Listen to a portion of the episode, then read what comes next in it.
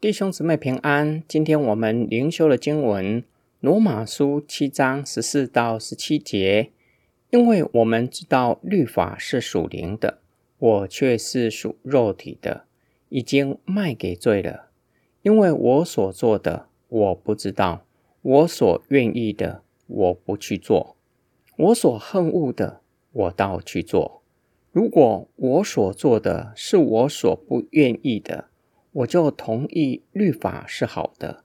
既是这样，那就不是我做的，乃是住在我里头的罪做的。世上很少人像保罗如此深刻地描绘人性的软弱。圣经所启示的人性，不是如同世俗哲学家那样乐观。这不只是保罗个人的挣扎，也不是在律法之下犹太人的挣扎。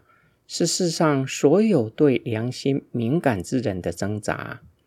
连已经信主的基督徒也同样如此的挣扎。甚至可以说，保罗所描绘的是具有重生生命的基督徒内心的挣扎，因为还没有重生的人不知道律法是属灵的，是从圣灵而来的，有上帝的权威。需要顺服在上帝的命令之下，也不知道自己是属肉体的，只还有老我是要致死的，更是体贴老我，将自己卖给罪做奴隶。保罗所描绘的是重生的基督徒内心的挣扎，偶尔还是会被过犯所胜，做了犯罪的器皿。被罪奴隶的思维还没有完全清除，基督徒都同意律法是好的，也立志要遵守上帝的命令，也恨恶罪恶，但是以为好的却不去做，所恨恶的倒去做，这就说明了一件事情，那是住在我里头的罪做的。保罗不是要推卸责任，而是要说明。受罪辖制的人性，连重生后的基督徒也是如此，没有办法靠着自己的意志顺服上帝，反倒随从老我去作恶。保罗深刻描绘受罪辖制的人性，就是要我们看见世人多么需要耶稣的救赎，需要依靠圣灵，需要顺服圣灵的引导，才能够。胜过罪恶的瑕疵，才能够过得胜的生活。今天我们的默想跟祷告，你对人性是充满乐观，还是良心敏感的人？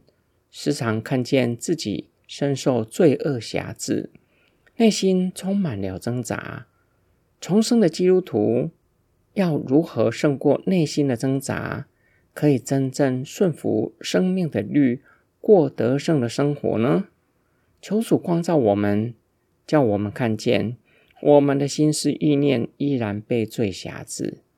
殖民式的思维会在我们不注意的时候浮现上来，控制我们的思维。我们一起来祷告：创造生命的天赋上帝，我们是你所造的，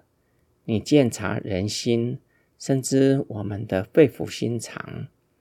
知道在我们的里面毫无良善可言，然而你竟然还拣选我们做你的儿女，还为我们让你的独生爱子，就是我们的主耶稣基督，为我们上了十字架，甚至还差派圣灵住在我们的生命之中，与我们同在，光照我们，让我们看见。我们是何等的需要耶稣，何等需要圣灵的引领，才能够过得胜的生活。我们的祷告是奉救主耶稣基督得胜的名祈求，阿门。